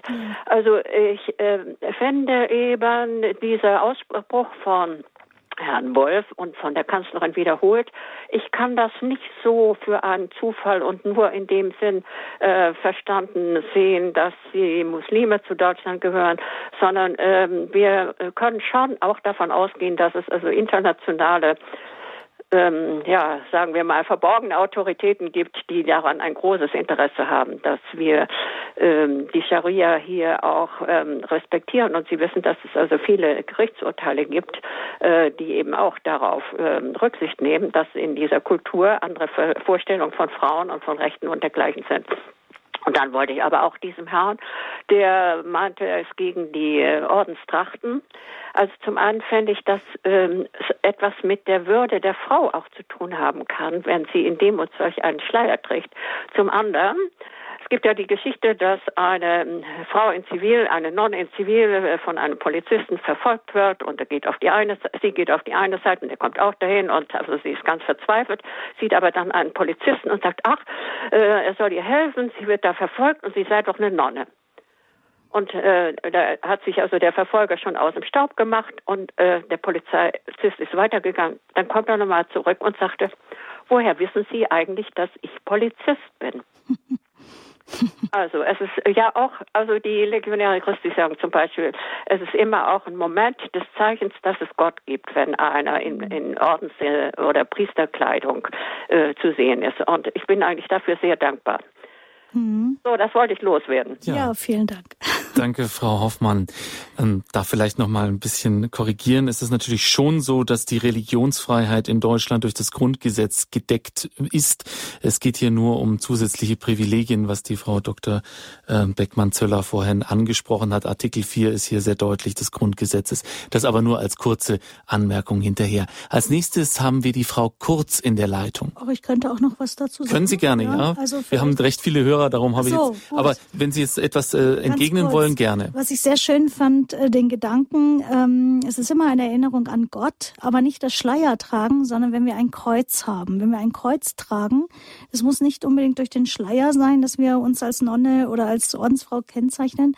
Genauso wie eben auch ein Wegkreuz ein Zeichen ist, äh, ein Kreuz an der Wand, ähm, eines Gerichtssaals und so weiter, ist immer wieder eine Erinnerung, ein Anker, ja, ich kann mich erinnern, Jesus hat sich mir hingegeben, hat sich, ähm, war sich nicht zu schade, ähm, sich von den Menschen töten zu lassen, weil er unsere, unser Leben will, unsere Auferstehung. Dieses äh, Erinnern ist ganz wichtig. Deshalb denke ich auch, dass Ordenskleidung wichtig ist. Es muss aber kein Schleier sein. Das wollte ich nochmal dazu sagen. Ähm, vielen Dank sonst für die Ergänzungen. Auch das eben eine individuelle Entscheidung der Frau. Es gibt ja verschiedene Orten und man kann sich die jeweilige Spiritualität ja auch je nach der eigenen Neigung oder der eigenen Berufung besser gesagt, äh, eben entsprechend aussuchen. Mhm. Jetzt Frau Kurz aus München ist die nächste in der Leitung. Grüße Sie. Ja, grüß Gott. Ähm, ich bin Lehrerin im Westen von München und nach meinem Referendariat im Landkreis war das ein bisschen ein Kulturschock, dann dort zu sein, weil wir äh, tatsächlich an unserer Schule mit Grundschule und äh, Mittelschule über 90 Prozent ähm, Kinder mit Migrationshintergrund hatten. Und während wir zum Beispiel aktuell in der Oberstufe, und ich bin jetzt vier Jahre dort gewesen, gar nie Kinder oder Mädchen mit Kopftuch hatten, ist jetzt plötzlich in den letzten Jahrgängen, so erste, zweite, dritte, vierte bis fünfte Klasse, sind da unglaublich viele Mädchen, die plötzlich Kopftuch tragen. Und es sind vor allem afrikanische Mädchen, es sind eher keine Türkinnen, wobei ich von anderen Schulen schon weiß, dass das durchaus auch türkische Mädchen hier in München sind, die äh, Kopftuch tragen. Und wenn ich die Mädchen oft direkt darauf anspreche, wie sie das eben mit dem Kopftuch halten, ob sie das freiwillig tragen, dann sagen die mir eigentlich schon durch die Bank, dass es eher unfreiwillig ist und dass sie halt ihre Eltern stolz machen wollen und dass sie auch belohnt werden mit neuen Kleidern und so, wenn sie zum Beispiel mitfasten und eben auch das Kopftuch tragen. Und in der Schule nutzen sie halt durchaus Gelegenheiten bei Sport oder so, wo sie dann das Kopftuch doch runternehmen. Und äh, ich weiß, für manche Mädchen ist auch wirklich ein Kampf mit ihren Eltern, die wirklich um jedes Schuljahr kämpfen. Darf ich erst nächstes Jahr das Kopftuch nehmen? Darf ich erst nächstes Jahr das Kopftuch nehmen? Wir als Lehrerschaft haben manchmal direkt auch Angst, äh, da ja noch mehr Ärger zu machen, wenn wir das bei den Eltern ansprechen. Manchmal haben wir regelrecht Angst, dass die Mädchen dann sowieso verschwinden. Und manchmal ältere, mutigere Kolleginnen, die sprechen das manchmal auch regelrecht an. So, äh, ja, haben sie vor, dass ihr, ihre Tochter hier groß wird und arbeitet oder soll sie dann zurück nach so Somalia oder in den Sudan. Und ähm, ja, und manchmal ist halt die Stimme und uns Lehrern dann eher schon so, dass wir sagen, dann sollen wir halt gleich ein Gesetz machen, dass halt gar keine religiösen Symbole mehr in der Schule sein sollen. Also eher auch schon gut, dann halt auch kein Kreuz, aber Hauptsache man kann die Mädchen irgendwie unterstützen und schützen vor dem Kopftuch. Mhm. Vielen Dank für diesen Erfahrungsbericht einfach aus der Schule. Das ist tatsächlich Alltag. Bei uns in München noch weniger, in Berlin noch äh, viel stärker. Ähm, die Frage gar keine religiösen Symbole, das ist ähm, ganz interessant. Deshalb habe ich versucht zu sagen, die ähm, Kopftuchfrage ist eine politische Frage. Ähm, das Kreuz hat wirklich eine andere Dimension, als ähm, wenn ich eben ein Kopftuch trage oder eben nicht trage. Es äh, schränkt eben mein Personensein ein. Ein Kreuz zu tragen ist keine Einschränkung. Man könnte zum Beispiel Muslimen vorschlagen, dass sie eben statt dieses Kopftuches einfach ein Halskettchen tragen können, auf äh, dem eben Allah kalligrafisch dargestellt ist oder ich glaube an Allah und Mohammed seinen Propheten. Ähm, das wäre eine Möglichkeit, ähm, aber religiöse Symbole grundsätzlich zu verbieten, das ist ein großes ähm, ja, ein großer Wunsch der ähm, unserer atheistisch äh, ausgerichteten säkularen Gesellschaft, ähm, die immer wieder äh, sagen, religiöse Symbole stören uns, nicht religiöse. Und ähm, das ist eben äh, wirklich zu unterscheiden. Und da unterscheiden sich auch unsere evangelischen Politiker von katholischen Politikern, weil für Katholiken noch viel stärker die Zeichenhaftigkeit durch das Sakramentale ähm, verankert ist, äh, weil wir sagen, wir brauchen Zeichen, um eben an Gott erinnert zu werden, dass der Heilige Geist zu uns sprechen kann durch Symbole, dass auch äh, Heilswahrheiten vermittelt werden durch Sichtbarkeit, äh, die wir mit unseren Sinnen wahrnehmen können. Und es ist anders als in Amerika, wo wir eben diese äh, starke Laizität haben, durch einen sehr starken evangelisch reformierten Glauben, wo sogar in den Gotteshäusern eben gar keine Bilder mehr zu sehen sind, schon ähm, ja gar kein Korpus am Kreuz äh, zu finden ist, ähm, die eben mit einer viel stärkeren Zeichenlosigkeit leben und eben auch ähm, ja sich von sakramentalen Wirklichkeiten getrennt haben. Das heißt, wir haben hier zwei äh, verschiedene Richtungen, wo Katholiken immer sagen würden, wir brauchen religiöse Symbole, aber religiöse Symbole sind ähm, variabel, die können anders geprägt sein und ein Kopftuch ist kein religiöses Symbol, sondern es zeigt wirklich die, äh, das Geschlechterverhältnis von Männern und Frauen. Und dieses Symbol, das politische Symbol darf eigentlich nicht sein von dem Grundgesetz, wo Männer und Frauen gleich sind. Man darf sehr wohl ein anderes Symbol tragen. Und das könnte mhm. eben auch für Muslime dann eben dieses Halskettchen sein. Mhm. Aber das ist natürlich ein großer Entwurf, äh, den kann man nicht so schnell durchsetzen. Leichter genau. ist es für Politiker eben zu sagen, dann eben gar nicht, ähm, weil viele Politiker damit auch nicht viel verlieren. Mhm. Dass wir aber in unserer Gesellschaft sehr viel verlieren würden, zum Beispiel auch auf den Bergen, unsere Gipfelkreuze und so weiter, ähm, das äh, befürchte ich. Und dass der Islam sozusagen ein Vorwand wäre, diese Kopftuchfrage vorgeschoben, um sich von sämtlichen, äh, auch christlichen Symbolen zu befreien.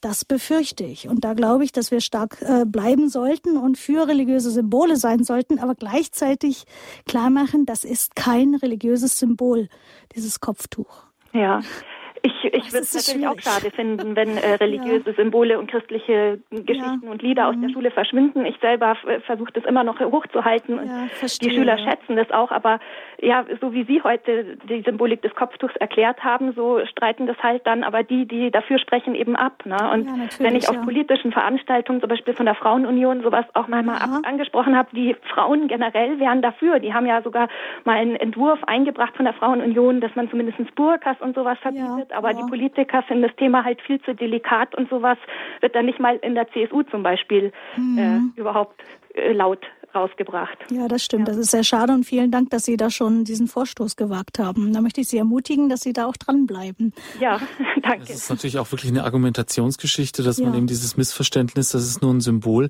so wie mhm. ich in mhm. Ihrem Vortrag das ja verstanden habe, ist der Schleier jetzt mal rein religiös begründet, ohne dass ich jetzt irgendeinem Muslim das persönlich vorwerfe, äh, im Grunde nichts anderes als eine Vorstufe von Kinderheirat und Genitalverstümmelung. Also eigentlich eben diese Unterwerfung der Frau. Ne? Mhm, und mhm. da hätte man ja Polygamie nicht zu vergessen, Polygamie unterwirft die Frau auch sehr stark, äh, wenn eben zwei Frauen nebeneinander nur einem einzigen Mann zugeordnet sind. Genau, und da hat der Staat mhm. ja durchaus die Möglichkeit, wenn es Symbole gibt, die auf Verbrechen, so kann man das ja nennen, hindeuten oder äh, Verbrechen zu legitimieren, da einzugreifen. Man sieht ja, wie der Staat mit nationalsozialistischen Symbolen umgeht. Ähm, also das ist jetzt nur mal eine Argumentationsrichtung, mhm. ohne das Ganze gleichstellen zu wollen. Ne? Ja.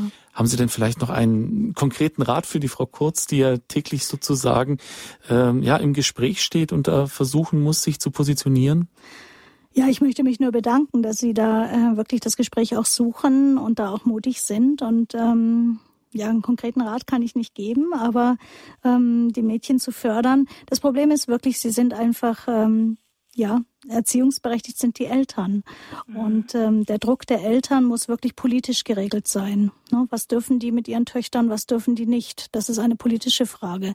Aber ja, da hoffe ich, dass wir da noch äh, gemeinsam für kämpfen können, ja. Ja gut, danke. Wiederhören. Danke Ihnen für Ihren Anruf. Als nächstes ist der Herr Beckmann in der Leitung. Grüße Sie. Hallo. Ja, ich grüße Sie auch und äh, grüß Gott. Und eine Frage an Frau Beckmann-Zöller. Und zwar, welche Rolle spielt Maria, die Mutter Jesu, und sie im Koran die Mutter des Propheten? Mhm. Wie, äh, wie kann, könnten wir da eine Verbindung oder Vermittlung äh, mit dem Christentum herstellen? Oder gibt es da eine Möglichkeit, da eine, ja, äh, ich will mich mal so ausdrücken, wie, äh, dass wir da auf, äh, auch dadurch die Frau äh, auch für uns im, in der westlichen Kultur wieder mehr zur ja, zur Achtung bringen. Ich meine, auch im Westlichen wird, wird die Frau ja auch nicht so äh, behandelt, wie, wie sie eigentlich von äh, in christlicher Sicht behandelt werden müsste. Mhm. Ja, vielen Dank, Herr Beckmann. Da sind wir jetzt wieder mitten in der vergleichenden Religionswissenschaft. Ähm, Maria mhm. ist ein sehr gutes Beispiel. Anderes ja. ist der Engel Gabriel, den mhm. äh, Sie in einer Ihrer Schriften noch angesprochen haben. Ja. Bin ich jetzt sehr gespannt, was Sie dazu sagen haben. Genau, also Maria ist die einzige Frau im Koran, die mit Namen genannt wird, muss man sagen. Also Maria ist ähm, sicher eine ganz wichtige Vermittlungsperson, wenn wir mit ähm, Imamen und ja, religiösen Muslimen sprechen. Ähm, Maria wird allerdings anders dargestellt im Koran. Es gibt eine andere Erzählung von der Begegnung mit dem Engel, ähm, als wir sie eben im Lukasevangelium finden. Maria darf äh, dort zwar eine Rückfrage stellen, aber die Rückfrage, ähm, wie soll das geschehen, dass ich ein Kind bekommen soll, ähm, wo ich doch mit keinem Mann geschlafen habe, diese Rückfrage wird eben vom Engel Gabriel im Koran nicht beantwortet. Er sagt einfach, es ist für Allah ein leichtes, dass du ein Kind bekommst. Und ähm, das Interessante ist wirklich, dass der Engel Gabriel Maria im Lukas-Evangelium ernst nimmt. Er nimmt ihre Gefühle ernst, ähm, dass sie eben sich fürchtet. Und er nimmt auch diese Rückfrage ernst und sagt nicht einfach, gehorche mir und fertig, sondern er sagt, ähm, Maria, Erinnere dich, du hast auch eine Cousine, die schon schwanger geworden ist, obwohl sie eigentlich schon jenseits der Wechseljahre war. Es gibt also Dinge, ähm, die gehen über die Biologie hinaus, die gehen über Naturwissenschaft, gesunden Menschenverstand hinaus. Und ähm, ich bitte dich, Maria, vertraue. Und erst dann sagt sie, also das sagt er nicht so deutlich, aber er versucht eben ihr Vertrauen zu gewinnen, ähm, indem er sie erinnert an Elisabeth, ihre Verwandte. Und dann erst sagt Maria ja, dann stimmt sie zu. Und äh, anhand dieser Darstellung Maria im Lukas-Evangelium und im Koran könnte man mit Muslimen sehr gut ins Gespräch kommen und zu sagen, schau mal, hier ist nochmal die Maria anders dargestellt, hier hat sie nochmal eine andere Wertschätzung ähm, bekommen, als es in eurer Darstellung zu lesen ist. So könnte man eben mit Muslimen ins Gespräch kommen, ja, tatsächlich. Wie ist denn Ihre Erfahrung? Sie haben das ja bestimmt schon mal gemacht. Äh, funktioniert das denn überhaupt? Weil ich ähm, kenne das aus äh, Dialogerfahrung von mir, mhm. dass halt gesagt wird, na ja, der Koran ist halt das Wort Gottes und ihr habt halt da so eine komische Schrift, äh, wo manches drin steht, was wir nicht so glauben. Ja, das ist natürlich richtig. Ähm, Muslime, wenn sie einfach nur ähm, ihrer Lehre folgen, müssen sie sagen, dass die Christen eben ihre, ähm, ihre Unterlagen sozusagen, ihre Quellen verfälscht haben. Und ähm, das müssen sie sagen. Aber wenn man eben länger ins Gespräch kommt, ich war mal in einem äh, Trialog, wo das dann möglich war, ähm, dass man sich also nicht nur an Aisha oder an ähm, Fatima orientiert, sondern eben auch mal überlegt, wie war denn Maria im Koran? Ähm, und wenn man dann näher ins Gespräch kommt, ist es möglich. Aber grundsätzlich müssen Muslime immer sagen, ich kann nichts annehmen, was äh, in der Bibel steht, weil eben dort Fälschungen vorgenommen sind. Ja, leichter ist es wirklich über um die, sich über diese Gottesbeziehung zu unterhalten. Wie stehe ich gegenüber Gott? Kann ich Freund Gottes sein? Interessant ist, dass also nur äh, Abraham im Koran Freund Gottes genannt wird.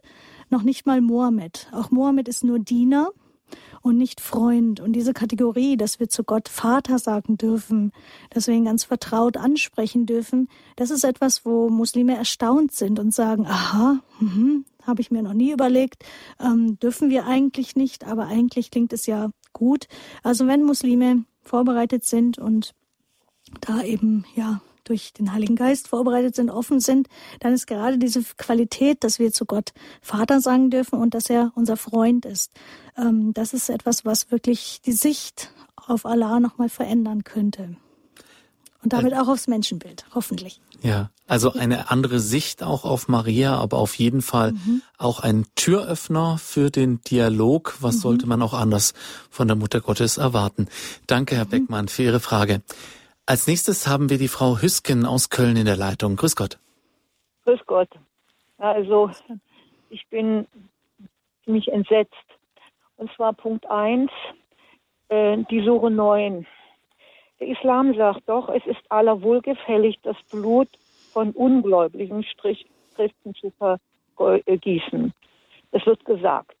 Dann habe ich eine Muslima mal gefragt, wie sieht denn das Paradies für Frauen aus? Die Männer diese 72 Jungfrauen oder so, wo, seid, wo bleibt ihr? Sie hat mir keine Antwort geben können. Sie hat mir nicht gesagt, wie das Paradies für eine Muslime aussieht. Und ich finde, unsere, unser, äh, unsere Kultur, die war christlich.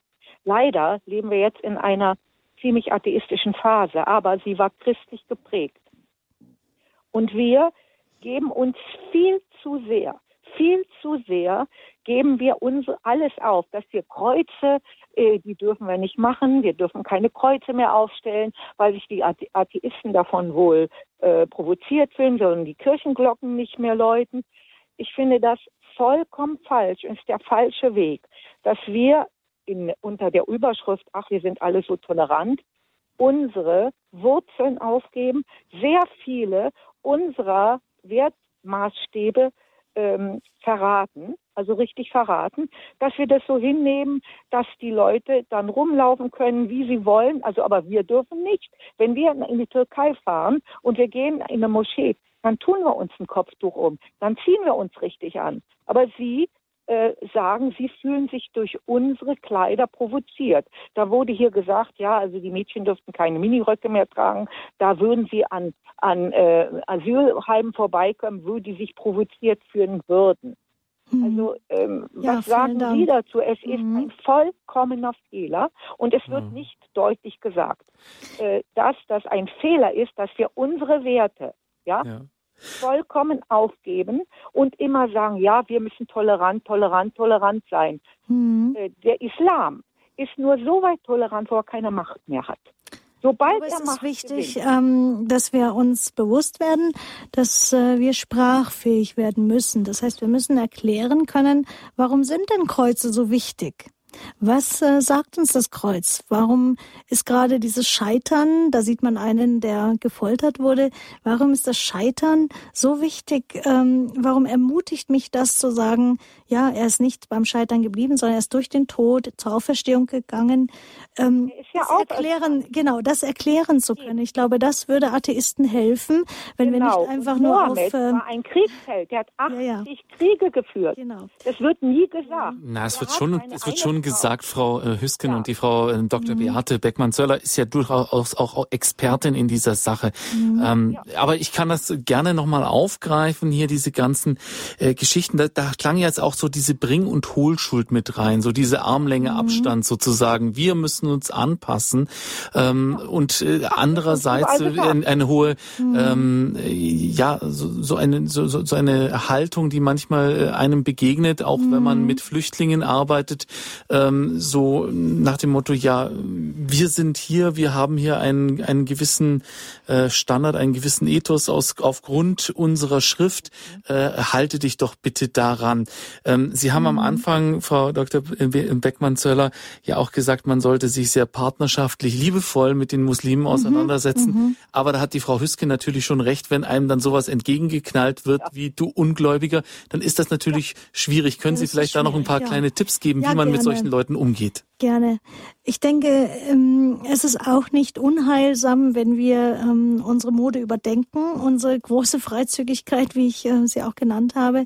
Ähm, das ist sicher auch ein Schritt, dass man überlegt, was reizt wirklich Menschen und äh, wo bleibt wirklich Freiheit und wo geht Freiheit in Freizügigkeit über was ist wirklich Freiheit ähm, und wo ähm, ja, begegnen wir Kulturen, wo müssen Menschen natürlich dazu geführt werden, dass sie sich selbst beherrschen. Und das ist etwas, was in der jungen Erziehung, ähm, der Jungspädagogik ganz wichtig ist, gerade für Migranten. Ähm, und das ist nicht so einfach, aber ich denke, da müssten wirklich auch die äh, Wissenschaftler nacharbeiten. Wie kann man diesen ja, diesen Gewinn, den wir in unserer Gesellschaft haben, dass wir einander beherrschen und nicht ähm, uns reizen lassen durch ähm, sexuelle Symbole. Wie kann man da wirklich auch helfen, ähm, dass es nachgearbeitet wird? Ich möchte noch kurz auf das Paradies für Frauen eingehen. Das ist tatsächlich so, dass jede Frau ihren Ehemann hat und auch mit dem Ehemann ins Paradies kommt, ähm, für den Ehemann dann aber wieder rein und äh, ja wunderschön her wiederhergestellt wird. Aber man ähm, bekommt nicht eben nochmal andere Männer, sondern man bleibt einfach seinem Ehemann zugeordnet ähm, fürs Paradies äh, für Frauen. Es wird nicht ausdrücklich gesagt, aber ein Mann geht mit seinen Ehefrauen ins Paradies. Die 72 Jungfrauen sind ein unsicherer Hadith eben aus der Sunna. Ähm, aber äh, die Vorstellung ist, dass man wirklich auch sexuell befriedigt im Paradies ist. Was für Christen nicht mehr wichtig ist, Jesus betont, ähm, im Paradies wird nicht mehr geheiratet, sondern da gibt es eine andere Art von Glück. Und das ist immer wieder auch das Thema im Vergleich der Religionen, dass wir sehen, im Christentum gibt es eine Stellung für Sexualität in der Ehe, die wunderbar erfüllend ist, aber es ist nicht alles. Und so wird auch das Paradies eben nicht von Sexualität erfüllt sein. Und das ist auch etwas, denke ich, was in unserer Gesellschaft neu gelernt werden soll. Eben die äh, positive Haltung, die aber nicht in eine Freizügigkeit geht, sondern die wirklich ähm, freisetzend ist und dann eben aber auch auf der anderen Seite äh, zeigt, es gibt mehr als Sexualität. Es gibt das Erfülltsein durch Gott, was so stark ist, ähm, dass wir wirklich verändert sind und eine Ausstrahlung haben, die man äh, nicht dadurch bekommt, ähm, ja, nicht innerweltlich, die nicht innerweltlich zu machen ist. Ja, das Thema Islam und Christentum, dieser Vergleich, der regt natürlich die Diskussion an. Ich freue mich, dass so viele von Ihnen anrufen. Wir können jetzt leider nur noch einen Hörer auf Sendung nehmen. Herr Ehegartner aus München, grüße Sie. Grüß Gott. Ich will ganz kurz machen. Gerne. Äh, eine Pressemitteilung von der katholischen Nachrichtenagentur und DBA vom 30. Mai 016 saudischer Rat radikale Imame disziplinieren. Nach Auffassung Saudi-Arabiens sollte Deutschland radikale Imame in Moscheen am Predigten hindern, am Predigen hindern. Wenn jemand einen Imam ins Land lasse, brauche dieser ein Visum und eine Arbeitsgenehmigung, sagte der saudische Außenminister Adel El-Jubair in, in einem Interview der Frankfurter Allgemeinen Zeitung. Predigt dieser Imam Intoleranz, dann sollte man seine, seinen Status annullieren. Das machen wir in Saudi-Arabien immer, sagte der Minister. Wir prüfen, was in unseren Moscheen gesagt wird.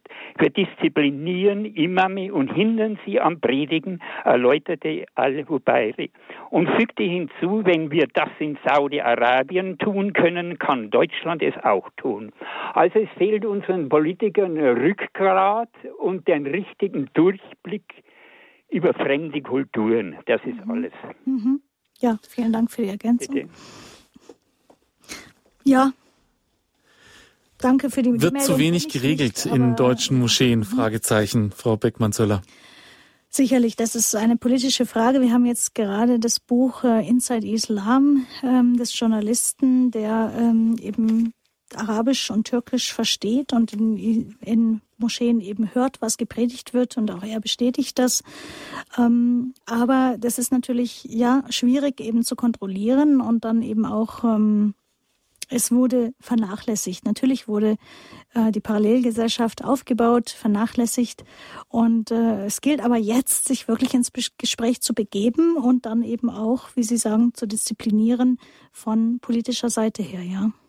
Wobei in Saudi-Arabien gehe ich mal davon aus, eher die liberaleren Imame gemaßregelt werden als ähm, jetzt hier in Deutschland. Naja, also insofern war der Ratschlaggeber jetzt auch ein bisschen zynisch. Ähm, Saudi-Arabien ist nicht gerade der Vorräter, was Menschenrechte und Meinungsfreiheit mhm. angeht. Sicher, ja. Wie dem auch sei, ähm, ich danke Ihnen recht herzlich, Frau Dr. Beate Beckmann-Zöller, für diese ja ausführliche, umfangreiche und auch aus vielen Perspektiven geschehene Einordnung. Ja, religionsphilosophischer Vergleich zwischen Islam und Christentum kann man ja schon fast sagen. Thema der Sendung war ja eigentlich der Schleierzeichen für Unterwerfung oder Hingabe. Fand ich persönlich auch sehr interessant, ja, diese ähm, ja, Frauensicht, frauenzentrierte Sicht, die in der politischen und gesellschaftlichen Diskussion ähm, auch zu sehr untergeht. Vielen Dank, dass Sie heute bei uns zu Gast waren. Mhm, ja, sehr gerne. Liebe Zuhörer, das war die Sendung Standpunkt auf Radio Horeb zum Thema der Schleier, Zeichen für Unterwerfung oder Hingabe in Islam und Christentum. Schön, dass Sie mit dabei waren. Es verabschiedet sich von Ihnen André Stiefenhofer.